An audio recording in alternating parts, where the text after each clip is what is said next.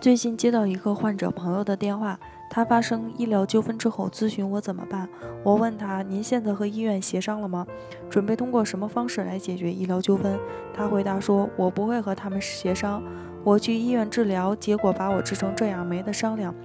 我要去法院起诉他们。”很多患者在发生医疗损害责任纠纷之后，如果和医院协商解决不成的话，那么他们就只能走诉讼程序，维护自己的合法权益。诚然，通过诉讼途径解决问题，运用法律保护自己，当然是最公正的、最合理的解决方式。但是，同时也存在着这样一个问题：医学是一门专业性、科学性比较强的科学，于是，在诉讼过程中，我们和医疗机构的地位其实不是相同的。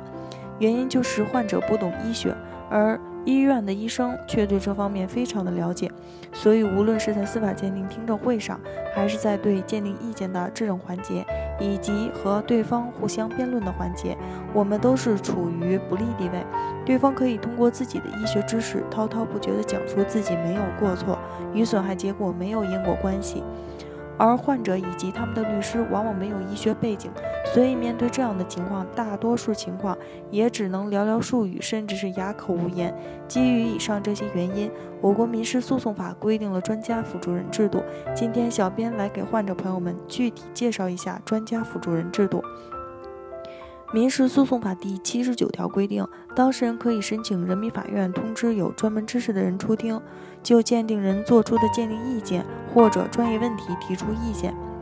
民事诉讼法解释第一百二十条规定，当事人可以依照民事诉讼法第七十九条的规定，在举证期限届满前申请一至两名具有专门知识的人出庭，代表当事人对鉴定意见进行质证，或者对案件事实所涉及的专业问题提出意见。具有专门知识的人在法庭上就专业问题提出意见，视为当事人陈述。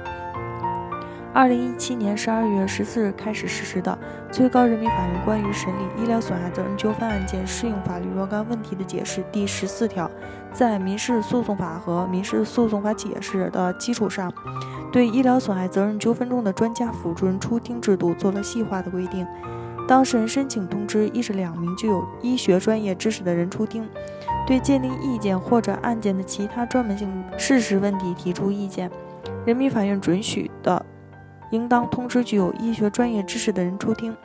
前款规定的具有医学专门知识的人提出的意见，视为当事人陈述，经质证可以作为认定案件事实的根据。根据以上法律和司法解释的相关规定，我们可以知道，在发生医疗损害责任纠纷后的诉讼过程中，当事人可以申请法院通知一至两名有医学专门知识的人出庭。这里的有医学专门知识的人，有的是医学专家，有的是大学的医学教授，有的是资深的医生。当患者们在庭审过程中对于鉴定意见和一些专门性的问题有质疑的时候，可以向法院申请他们出庭。对鉴定意见或者案件的专门性问题提出专业意见，进行质证，并且能够从专业的角度分析并指出对方存在的问题。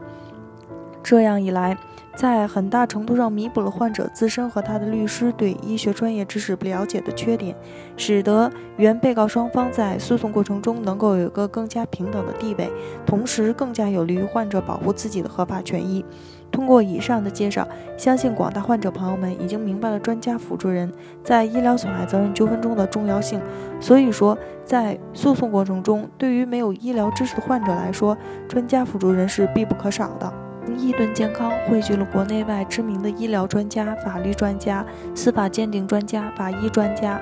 为客户提供第三方医疗评估，判断诊疗行为是否规范、合理、合法，同时为客户提供病历封存、专家辅助出庭服务，帮助客户维护自己的合法权益。如有需要，请咨询我们的热线：四零零零六七二五七二。